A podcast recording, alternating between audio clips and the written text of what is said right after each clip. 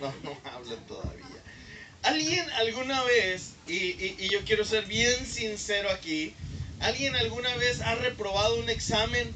Sé sincero, esto se ha convertido en, casa de Dios, aquí debajo de esta palapa. ¿Alguien alguna vez ha reprobado en la escuela? Levanta la mano. Yo he reprobado. ¿Alguien ha reprobado que diga, yo la verdad sí? Los que no les vamos a hacer bullying por ser nerds, pero no, la verdad, ¿quién sí ha reprobado? No, no, pues hay bastantes. Qué bueno, me siento identificado. Gracias a Dios por eso, gracias a Dios por la bola de burros que estamos aquí. Porque Dios siempre usa un burro que se deja montar por él. Entonces nosotros, ah, Dios nos puede usar. Dios una vez usó un burro para entrar a Jerusalén, un día usó una burra para hablarle a un profeta, salió más inteligente la, la, burra que el profeta. Entonces Dios nos puede usar. Yo me acuerdo cuando estaba algunos años atrás, no tantos, en preparatoria que eh, yo estuve en la preparatoria, a lo mejor hay alguien estudiando ahí que está atrás de Soriana Morelos, el CETI 71, hay alguien que estudia o estudió ahí o que su mamá lo va a mandar ahí, hay uno, dos, tres, cuatro, ok, era una muy buena preparatoria, la verdad era muy buena preparatoria. Y yo me acuerdo que, que en tercero de preparatoria, hijo de pastor, yo... Eh, se suponía que teníamos que salir todos bien porque éramos hijos de pastor y todo eso. Yo me acuerdo que tercero de preparatoria fue el peor año de mi vida. No sé cómo está ahorita, pero anteriormente llevábamos como nueve materias y mi hermana y yo nos llevamos un año de edad. Entonces mi hermana estaba en, no me acuerdo si en primero y yo en tercero por el desfase ahí. Y yo me acuerdo que había tenido un muy mal año. Me había revelado en mi casa, no había entrado a muchas clases, no había presentado exámenes y yo esperaba un milagro de Dios. Yo le dije, Dios, haz el milagro de que todos mis cinco se conviertan en diez. ¿Y qué creen? Dios no me contestó el milagro, ¿verdad? Entonces yo me acuerdo que yo fui con mi ah, hermana, yo ni siquiera me atreví a ir a ver mis calificaciones y le dije a mi hermana, oye, Eunice, ¿puedes ir a ver mis calificaciones, por favor? Necesito que me digas cómo me fue. Y en ese entonces, sí fue hace mucho tiempo, ah, eh, eh, no había celular como ahorita que, ahorita le dices, oye, te puedes checar algo y te mandan una foto y la publican, y te ponen en evidencia ahí eh, mi amigo el burro y todo eso. Bueno, acá no había eso, entonces mi hermana, yo, era una angustia increíble en mi casa viendo televisión, ¿verdad? Ahí en la angustia, orando viendo televisión. Y llegó mi hermana y, me dice, oye, ¿puedes venir? Y estaba mi mamá en la cocina, yo todavía me acuerdo. Y me dice mi hermana, oye, pues te tengo noticias de las calificaciones. Y dije, ¿qué pasó? Dice, pues de las nueve materias, reprobaste ocho. Y pasaste una. Entonces dice, pues que necesitas ir a la escuela yo creo que fui a la, preparatoria y cuando llegué ahí la orientadora y el director me dijeron, no, no puedes seguir en esta escuela, estás reprobado. No tienes buenas calificaciones, estás descalificado para estar en esta escuela. Y le dije, usted se está perdiendo del mayor genio que va a dar esta nación. Y no sabes cómo me fue en mi casa, ¿verdad? En ese tiempo vivíamos bajo la ley, no vivíamos bajo la gracia. Entonces, pues mi papá usó ah, la ley para disciplinarme. Y yo me acuerdo que, que por muchos meses, de verdad, yo me sentí súper descalificado. Súper descalificado. Ya mis papás me habían perdonado, me mandaron a trabajar a, la edad de 16 años, yo creo 17 años, yo ya estaba trabajando. Y, yo me acuerdo que ellos ya no me, no me hacían mención a esto, pero todos mis amigos de preparatoria, de todos los que estábamos, eh, nada más yo había reprobado. Todos hasta los que se iban conmigo y no entraban a clases, que se iban de pinta. ellos sí habían pasado, ellos por alguna razón tenían ahí. Yo digo que todos le pagaron a los maestros, hicieron trampa, no sé. Quiero pensar eso. Pero yo me sentí tan descalificado al punto que cuando empecé a trabajar, siempre pensaba que yo no me merecía estar ahí o que yo no iba a poder lograr absolutamente nada. Y yo no sé si tú te has sentido de esta manera como descalificado por un error que sentiste en tu vida. Que sientes que eres una persona que no es apta para hacer algo, apta para lograr algo. Lo traemos a cosas del reino de Dios, dentro de la iglesia, sientes que tú no eres una persona que puede lograr algo en Dios, quizá porque has cometido un error, quizá porque no tienes el apellido correcto, quizá porque dices, pues es que mi papá no es pastor o mi papá no es evangelista o no crecí en un hogar cristiano y sientes que no te lo mereces, sientes que tú no eres la persona indicada. Bueno, te quiero decir el día de hoy que si eres una persona que Dios puede usar para hacer cosas para su reino a pesar de lo que tú me digas. Y quizá tú dices, es que en la Biblia yo veo hombres de Dios que lograron cosas en donde Dios los usó, donde Dios mostró su poder a favor de ellos o a través de ellos. Y pero cuando yo leo la Biblia, yo veo que aún estas personas que Dios usó eran personas que eran imperfectas o personas con errores. Hay un hombre que se llamó Jonás que todos no sabemos la historia de Jonás, se lo tragó un gran pez. Yo digo que es una ballena, todo el mundo me dice que no, pero yo digo que era una ballena porque es un pez grande. Se lo tragó porque él estaba desobedeciendo a lo que Dios le había mandado hacer. Dios le dijo, necesito que vayas para Nínive. Y él dijo, no, yo quiero ir para Tarsis. Y cuando tú lees la historia en versiones actualizadas, dice ahí que Jonás estaba contento de huir de la voluntad de Dios. Y todos decimos, ah, Jonás, qué malo. Ah, Jonás, pésimo. Y este hombre que huyó de la voluntad de Dios y que se fue lejos, totalmente diferente a donde Dios lo había mandado, este hombre se convirtió en el mayor evangelista que marca la Biblia. Este hombre no calificado, que, que se equivocó, que huyó de Dios y Dios en su gracia y misericordia lo pasa por un proceso y lo lleva a la ciudad donde Él lo quería llevar y cuando está ahí lo capacita para hablar siete, ocho palabras nada más y más de 200 mil personas se convierten. Veo otro hombre en la Biblia llamado David que le falló a Dios que literalmente planeó el asesinato de su mejor amigo. Que no nada más planeó el asesinato de su mejor amigo, sino que se quedó con su esposa y embarazó a su esposa. Y tú dices, ¿qué clase de hombre es este? ¿Qué clase de persona se puede atrever a hacer eso? A literalmente ser el autor intelectual del asesinato de su amigo y después quedarse con su esposa. ¿Sabes qué clase de hombre es este? Alguien al que Dios llama un hombre conforme a su corazón.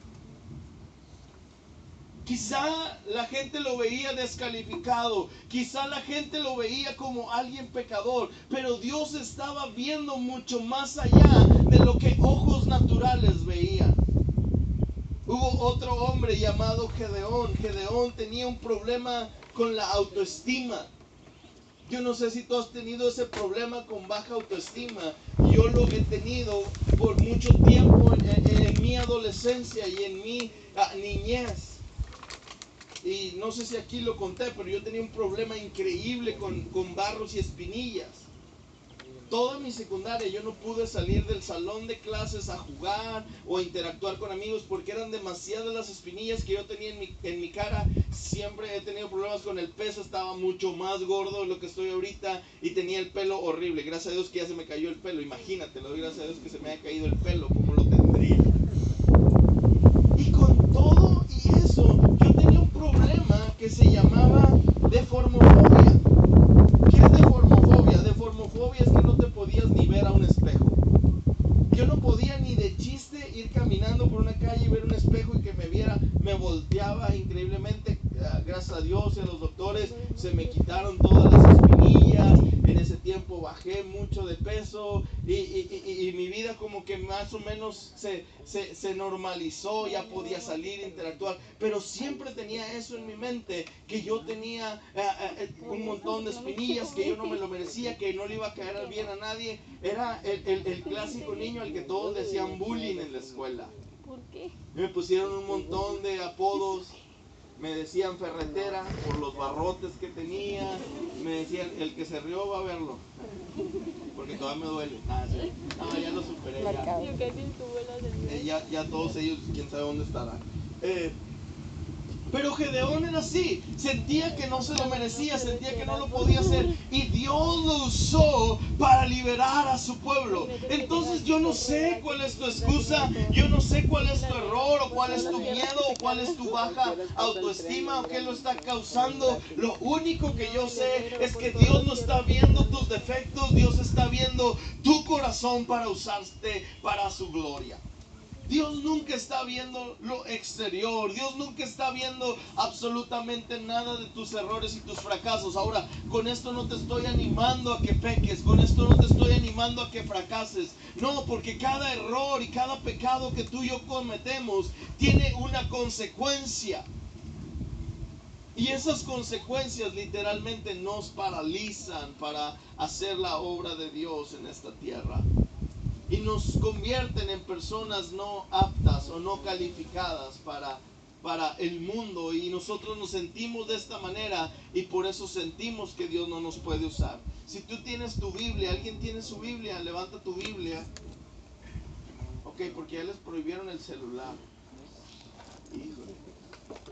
A ver cómo van a poder conocer gente ahora que no tengan el celular. Se van a dar cuenta de que vean gente a su alrededor. Ah. ¿Cuántos tienen su Biblia? Levanta la mano si tienes una Biblia. ¿Cuántos leen su Biblia? Se bajaron ah, ¿Cuántos viven lo que hay en la Biblia? Nadie. Juan capítulo 5. Vamos a leer ahí. Juan capítulo 5, versículo 1. Juan capítulo 5, versículo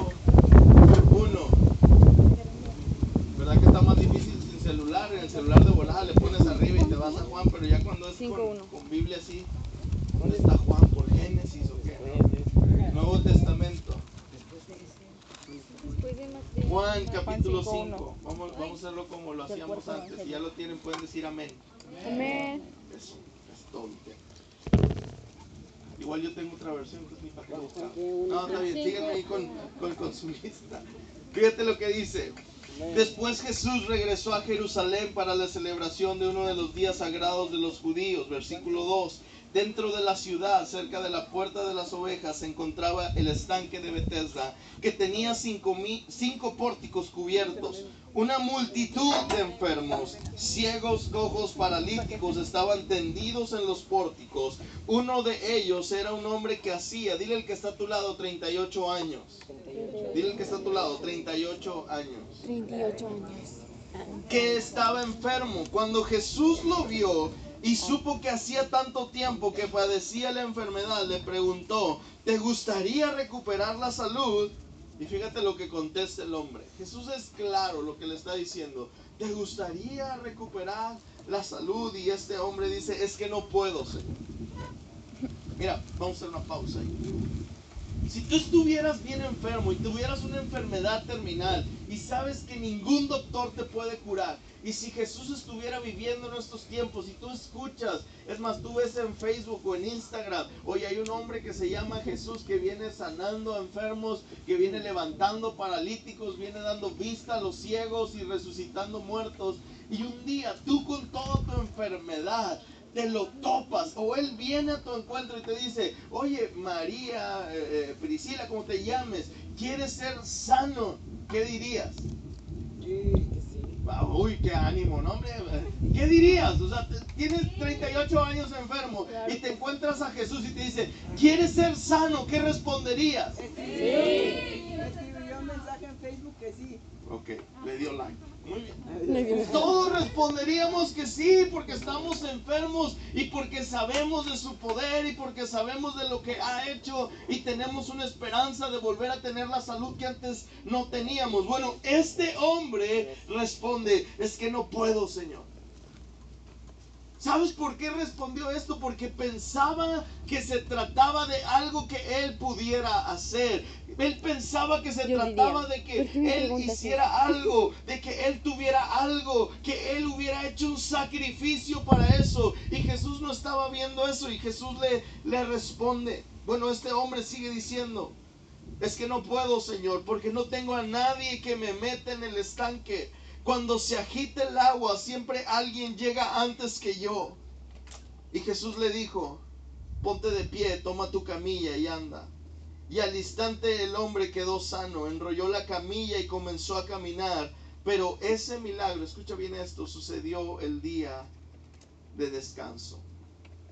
Era un hombre paralítico, era un hombre que no se valía por sí mismo, era un hombre que tenía que recibir la ayuda de alguien más y después de 38 años de haber intentado, créeme que quizá ya había perdido toda esperanza y ya se había convertido nada más en una tradición estar enfrente de ese estanque. Quiero pensar de esta manera y me quiero meter a la historia pensando lo siguiente. Quizá al inicio de su vida, quizá la familia escuchó de este estanque. Los historiadores dicen que no es que venía un ángel literalmente a mover el agua, sino que caía un poder del cielo que pegaba sobre ese estanque y, el primero que se metía ahí era sano. Y quiero pensar esto, la familia se enteró de ese estanque. Y la familia sabía que tenía un hijo paralítico, un hijo que no se podía mover. Y quizá al principio, estoy usando la palabra quizá porque no está registrado en la Biblia, pero yo me quiero meter a esta historia de esta manera. Quizá al principio llegaba ahí toda la familia esperando ayudar al hijo a que se metiera en el estanque y pudiera recibir la sanidad. Pero no pasó nada el primer año. Pero no pasó nada el segundo año, pero no pasó nada el tercero, el cuarto, el quinto año. Entonces quizá la familia dejó de asistir ahí. Quizá los hermanos que tenía y que le querían ayudar dejaron de asistir ahí. Y después de 38 años ya se convertía nada más en una tradición, en una costumbre estar sentado frente al estanque. Ya era quizá normal para él ver el estanque, cómo se movía y alguien más recibía la sanidad, pero él seguía en el mismo estado, con la misma enfermedad, con la misma parálisis. ¿Qué te quiero decir con esto? Que muchas veces tú y yo podemos estar dentro de la iglesia sentados frente a donde Dios se mueve y hemos visto a amigos o, familiares a los cuales Dios los ha tocado, a los cuales Dios los ha llenado de su espíritu y, y nosotros decimos, híjole, cómo me gustaría tener eso, pero nunca lo he tenido. Alguien más si lo obtiene, alguien más si recibe su milagro, alguien más si es libertado de sus cadenas, pero yo no lo he podido recibir. Lo único que me queda es ser un espectador aquí. Qué tristeza para este hombre ver que muchos entraban a ese estanque y eran libertados y él seguía con parálisis. Y él seguía sin poder moverse. Y él seguía sin poder valerse por sí mismo. Muchos de nosotros quizá hemos estado en esta condición dentro de una iglesia. Donde ya es una costumbre y no es que tenemos 38 años como este hombre, pero tenemos un año, dos años, tres meses con algo, con un vicio, con una adicción, con algo en nuestro, en nuestro corazón que sabemos que no hemos podido vencer y, estamos de- delante del estanque, pero no nos hemos metido, pero no hemos recibido el milagro. Y muchas veces por medio de una palabra, por medio de una, de una predicación, por medio de leer la escritura, Dios se te revela y te habla y te dice que te quiere libertar y que te quiere sacar de lo que tú tienes y tú dices, es que ya lo he intentado. Es la respuesta de este hombre. Es que ya lo he intentado, pero nunca ha funcionado. Lo he intentado de mil maneras. Quizá lo intentó con alguien que lo aventara. Quizá lo intentó y estuvo a punto de lograrlo. Quizá hasta llegó a tocar el agua o qué sé yo. Pero después de 38 años seguía en la misma condición, paralizado. ¿Sabes? La iglesia, tú y yo que somos la iglesia necesitamos urgentemente meternos al estanque, meternos al río y que Dios nos llene y que el Espíritu Santo nos llene y nos inunde, porque no estamos haciendo absolutamente nada relevante en lo que está pasando en estos tiempos. Perdóname que te hable así. Apenas acabo de escuchar en Estados Unidos un congreso de cerca de 80 mil jóvenes cristianos, escucha bien, cristianos.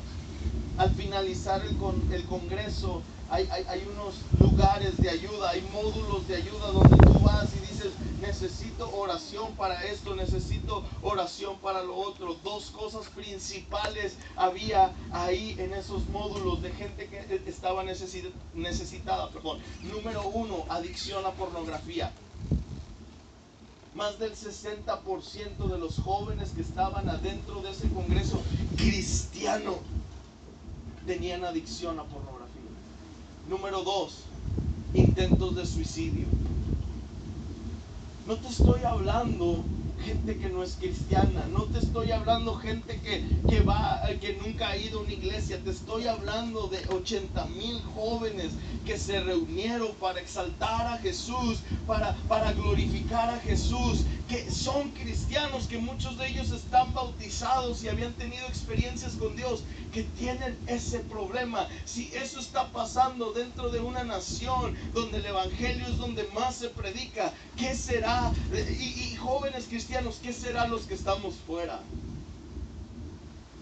Estaban en el estanque estaban donde la presencia de Dios estaba, estaban reunidos en el Congreso, pero aparte de eso, estaban paralizados completamente.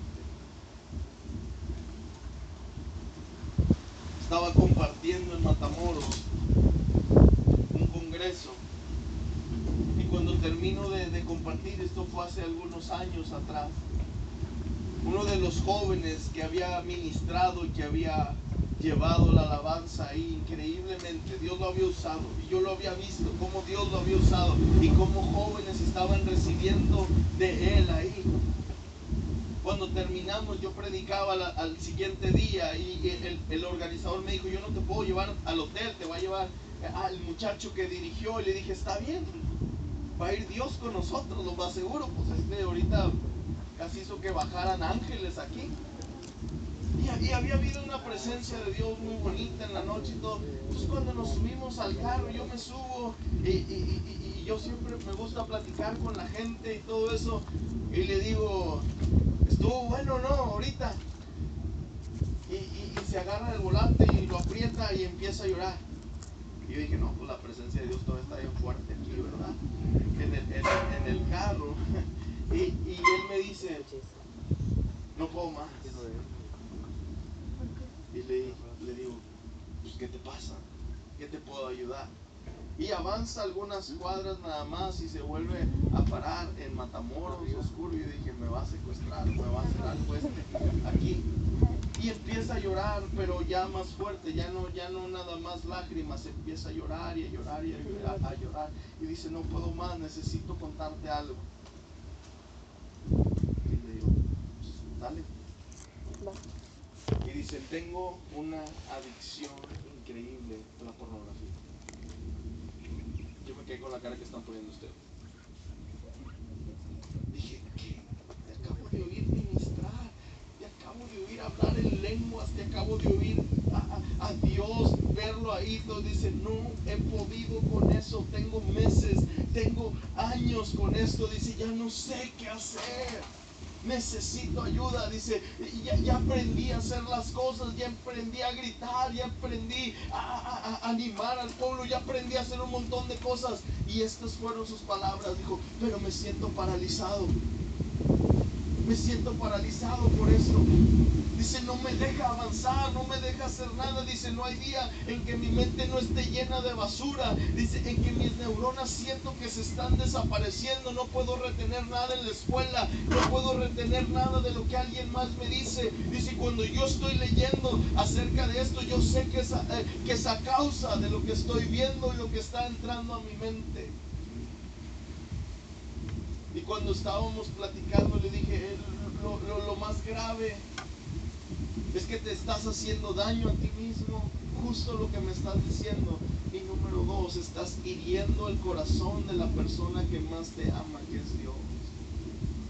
No solamente estás paralizado tú, sino que no estás dejando que Dios obre en tu vida. Y él me dijo, ¿qué tengo que hacer? Tengo que orar de alguna manera. Le dije, Vamos a empezar con cosas fáciles, cosas prácticas. ¿Qué te hace caer siempre lo mismo? Dijo.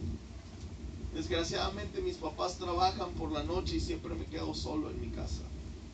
Nadie entra a mi cuarto. Le dije, vamos a empezar a hacer algo que quizá te va a doler. Destruye tu computadora, véndela, haz lo que tengas que hacer. Des- destruye cualquier tipo de dispositivo móvil que te pueda estar incitando a hacer eso. Le dije, acabas de hacer algo bueno, pero no me lo tienes que decir nada más a mí, tienes que contárselo a tu pastor, tienes que contárselo a la gente que te rodea para que te ayude. Después de un año nos volvimos a ver y él ya no estaba ministrando. Pero nos volvimos a ver y yo me acuerdo que yo estaba predicando en otro lado y no era ni en esa ciudad y nos vimos y su rostro era diferente. Era bien diferente, su rostro se le veía como un brillo en su cara y todo esto. Y yo me acerco con él y, y le digo, ¿qué onda? ¿Cómo estás? Y me dice, estoy mucho mejor. Dice, no, no te puedo decir que no he batallado porque he batallado.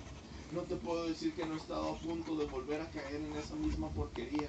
Dice, pero ahora cada que, que voy a hacer esto, voy delante de Dios y me, y- y me arrodillo delante de Él y tomo mi Biblia. Dice, y he avanzado tanto como no tienes una idea. Dice, estoy pensando mejor, estoy mejor en la escuela, estoy mejor con mis papás. Dice, estoy a punto de casarme, me está yendo increíblemente bien. ¿Sabes por qué? Porque reconoció el problema que tenía y porque él no estaba decidido a seguir en ese estado de parálisis. E- Este hombre que estamos hablando en la Biblia pensó que se trataba que él tenía que hacer algo. Pensó que se trataba que él tenía que esforzarse para lograr algo, pero Dios tenía una cita divina con este hombre para darle sanidad. ¿Y cuántas veces tú y yo no nos hemos sentido en esta misma condición paralizados? Dice ahí la Biblia que había una multitud de ciegos, de cojos, de paralíticos. Un panorama poco alentador, un panorama triste. El estanque donde los milagros suceden está tan, tan cerca, pero a la vez está tan lejos. La respuesta para tu vida puede estar tan cerca como tú quieras o tan lejos como tú quieras. Porque yo no sé qué es lo que estás atravesando en tu vida, pero Dios sí lo sabe. Yo no sé si es una falta de perdón, si es una traición de un amigo, si es un engaño, si es que fallaste, si es que hiciste un montón de cosas y puedes estar tan cerca como quieras de, de- de tu sanidad o puedes estar tan lejos como tú quieras. El que tú estés en una iglesia no te garantiza que vas a recibir esa sanidad. Tiene que haber una disposición en tu corazón de dejar que Dios sea el que venga y obre en tu vida y que quite todo lo, lo malo y todo lo, lo, rancio y todo lo, lo que no sirve en tu corazón, que Él lo quite y que te dé una nueva identidad. Hay tantas cosas que se están metiendo a México, a las escuelas. Y nosotros como pueblo de Dios literalmente no estamos haciendo mucho. Hace días estaba leyendo en las noticias que en Canadá, si tú como papá y mamá le dices a tus niños, mira, mira, hijo, mira, hija, lo, que tiene que ser es un hombre y una mujer para hacer una familia y tú le inculcas eso, el gobierno de Canadá te quita a tus hijos y los da en adopción a personas que sí piensan que un hombre y un hombre pueden ser una familia, una mujer y una mujer pueden ser familia. Y sabes qué dijo el gobierno de México? Queremos adoptar ese tipo de políticas en nuestra nación. Y nosotros como iglesia estamos como este hombre paralizados. Cada vez se aprueban más leyes a favor del aborto, cada vez se aprueban más leyes para que personas del mismo sexo se puedan casar. Y la iglesia y la juventud está paralizada. Los que pueden traer un cambio realmente no es el gobierno ni las instituciones, es la iglesia. Pero estamos, y me incluyo en ellos, estamos tan paralizados. Estamos ahí viendo que Dios se mueve en otros lados, viendo que avivamientos suceden en otros lados y nosotros simple y sencillamente paralizados como espectadores y Dios viene y nos dice, hey, ¿quieres que te use? ¿Quieres que te, que te llene de mí? ¿Quieres que, que recibas la libertad que necesitas, la sanidad que necesitas? Y nosotros muchas veces hemos contestado, no, es que no puedo. Es que si tú supieras la clase de vida que llevo. Es que si tú supieras que no me parezco en nada lo que soy en la iglesia, lo que soy cuando se acaba la reunión, no, no me podrías usar. Pero Dios no está viendo eso. Dios no está viendo tu presente ni tu pasado. Dios está viendo lo que puede hacer para su gloria en un futuro. Y Él te quiere usar para eso. Y necesitamos nosotros salir de, de esos pensamientos que nos tienen atrapados, de esos pensamientos que nos dicen que no se puede. Este hombre con 38 años ahí paralizado, cuando Dios llega y le dice, hey, ¿quieres ser sano? Quizá él ya lo único que quería era una limosna, quizá ya ni siquiera quería su milagro, ya estaba acostumbrado a estar ahí, ya estaba, eh, ya conocía a los demás, ya, eh, quizá ya era amigo de todos los demás. Buenos días, señor Don Tuerto, buenos días, señor Don Mudo, buenos días, señor Don que le falta un brazo. No sé, era un montón de enfermos los que dice ahí. Y ya se tenían apodos, quizá. Ya era amigo de todos ellos.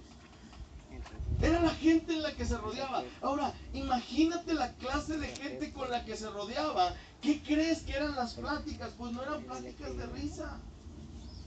No es como que el estanque era un lugar turístico donde todo el mundo quería llegar y tomarse un selfie. No es como que tú y yo actualmente queremos ir a, a un hospital de enfermos y un hospital de, de- de gente quizá que ha venido de la guerra y, y- que está en muy malas condiciones y, y tus tíos te dicen, hey, ¿qué onda? ¿No quieres ir de vacaciones allá al hospital para que te la pases bien ahí? ¿Qué dirías? No. Yo quiero ir a Cancún o quiero ir a, no sé, cualquier otro lado, ¿verdad?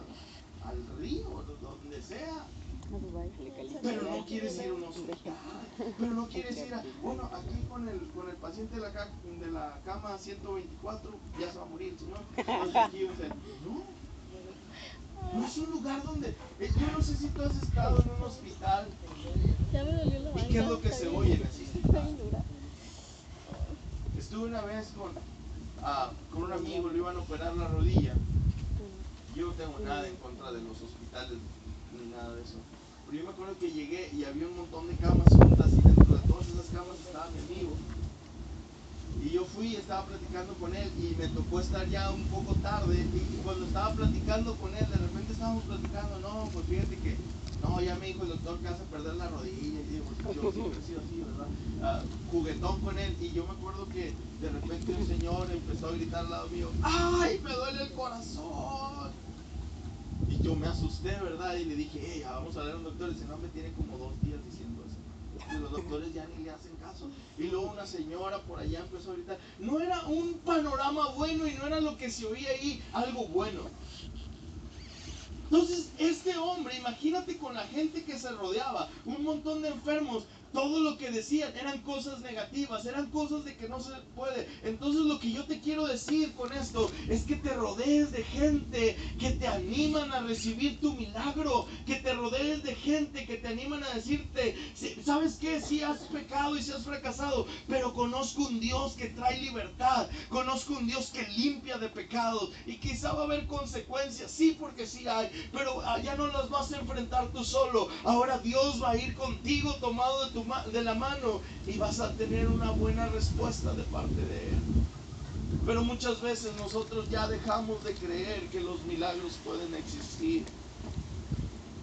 no nos sentimos dignos, no nos sentimos merecedores porque ya hemos fallado muchas veces, porque lo hemos intentado y cargamos un gran peso en nuestra vida de fracaso.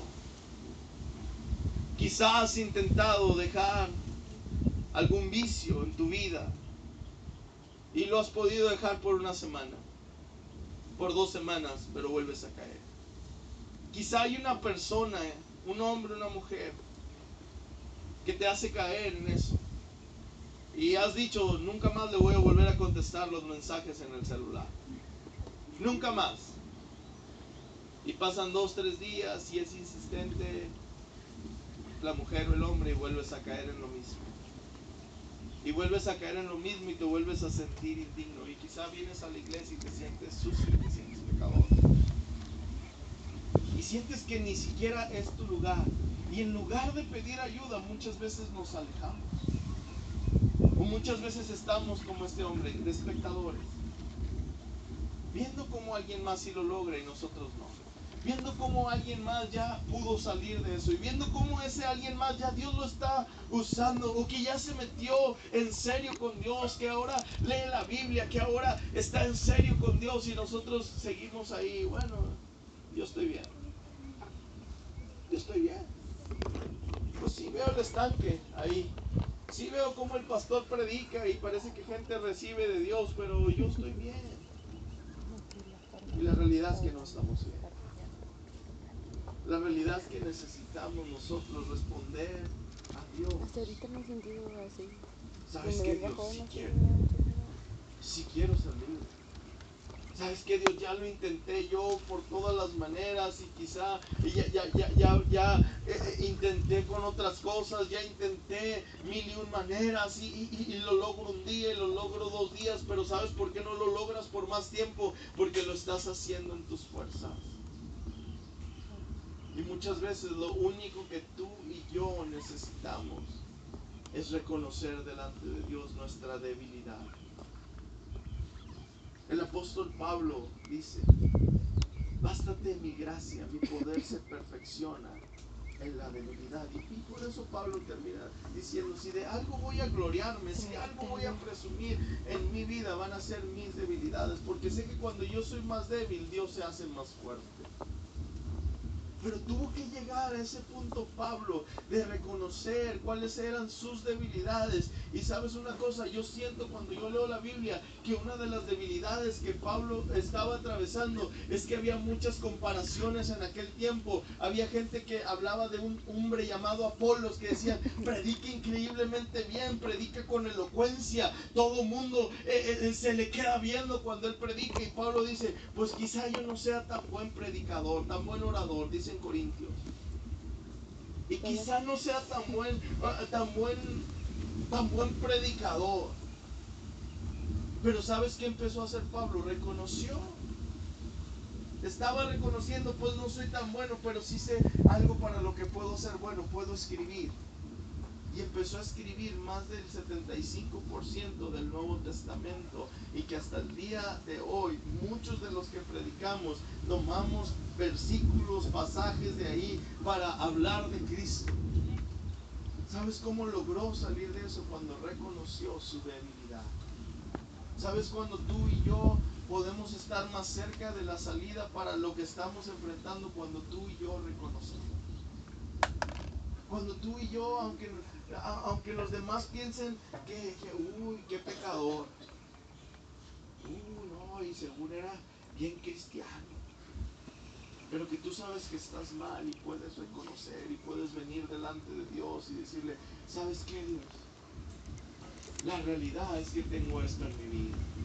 La realidad es que estoy pasando esto en mi corazón. La realidad es que he estado paralizado. Quizá no como este hombre, 38 años, pero sí por algunos meses. Y, y sabes que Dios no he podido salir de este vicio, de esta adicción. Ya no puedo, ya no, ya es más fuerte que yo. Sabes que algo te controla cuando tú ya no puedes controlar eso. Cuando ya es más fuerte que tú, cuando te desesperas y no lo tienes.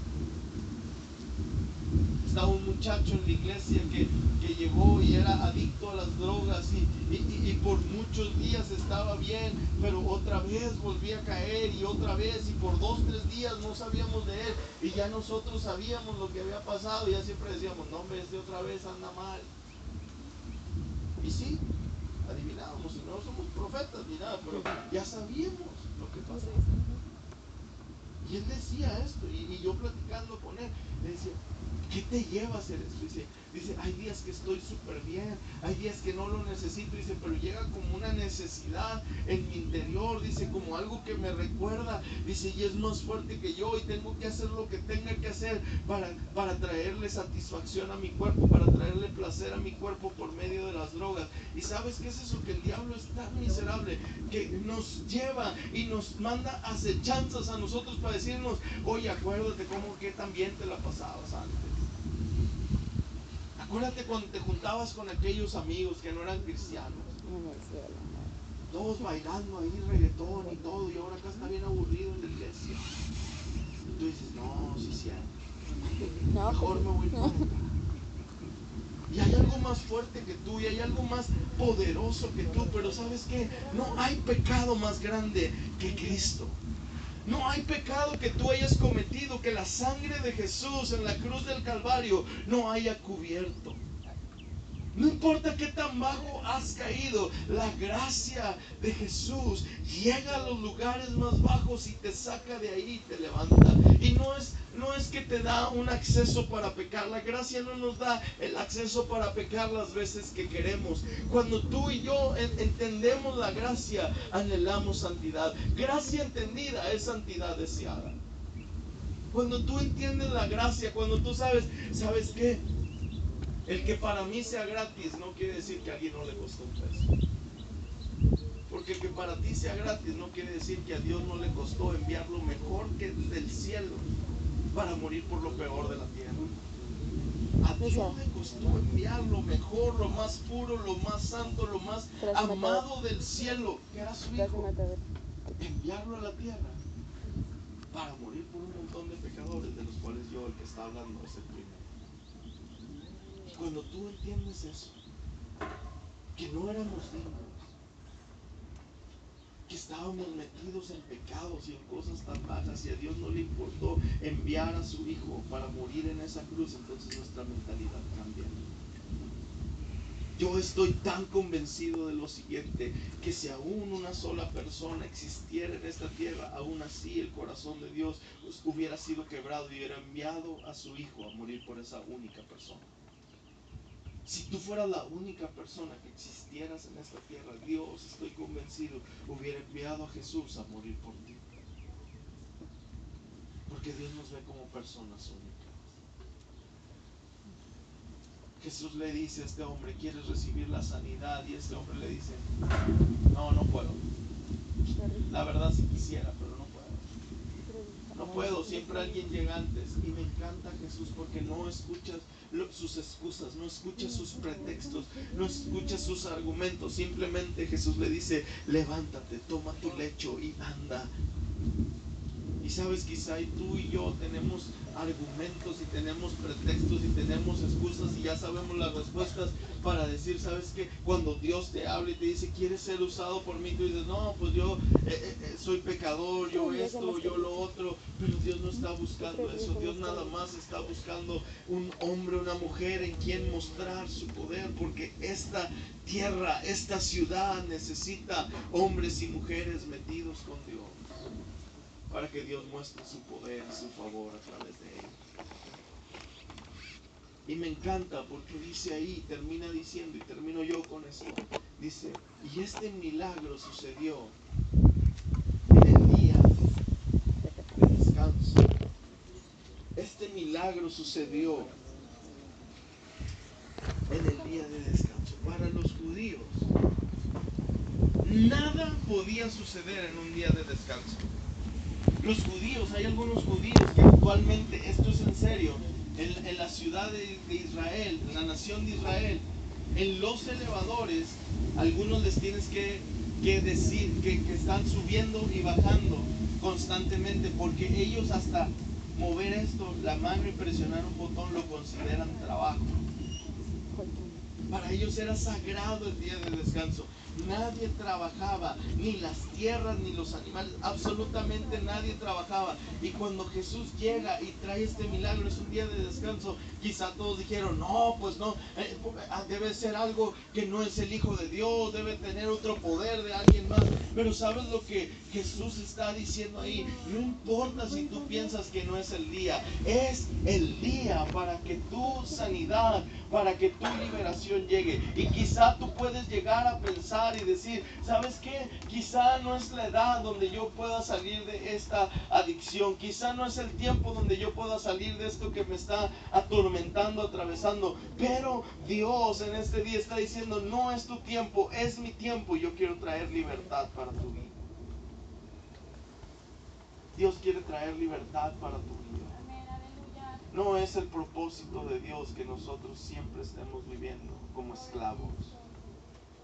Él por el sacrificio en la cruz vino a darnos vida y una vida en abundancia. No una vida de esclavitud. Cierra tus ojos ahí donde estás. quizá no te voy a pedir que vengas aquí al frente, pero ahí en tu lugar. Si tú sabes que estás atravesando un área en tu vida, que sabes, que sabes, que sabes, que no le está agradando a Dios, que nadie más sabe, quizá nadie de los que estamos aquí sabe. Y quizá hemos aparentado como que estamos bien, pero estamos como este hombre, totalmente paralizados. Nadie lo ni tus papás, ni tus líderes, ni tus mejores amigos, pero quizá tú sabes cuando estás a solas, los momentos de depresión, los pensamientos quizá de suicidio que han venido a tu vida, la adicción tan fuerte algún pecado, alguna pornografía en tu vida y tú sabes que lo tienes y, nadie lo sabe, pero yo sé que lo tengo y cada vez que practico un pecado, cada vez que, que esto llega a mi vida, me siento tan sucio, me siento tan malo, me siento tan indigno. Pues quizá hoy es el día para que tu liberación llegue a tu vida.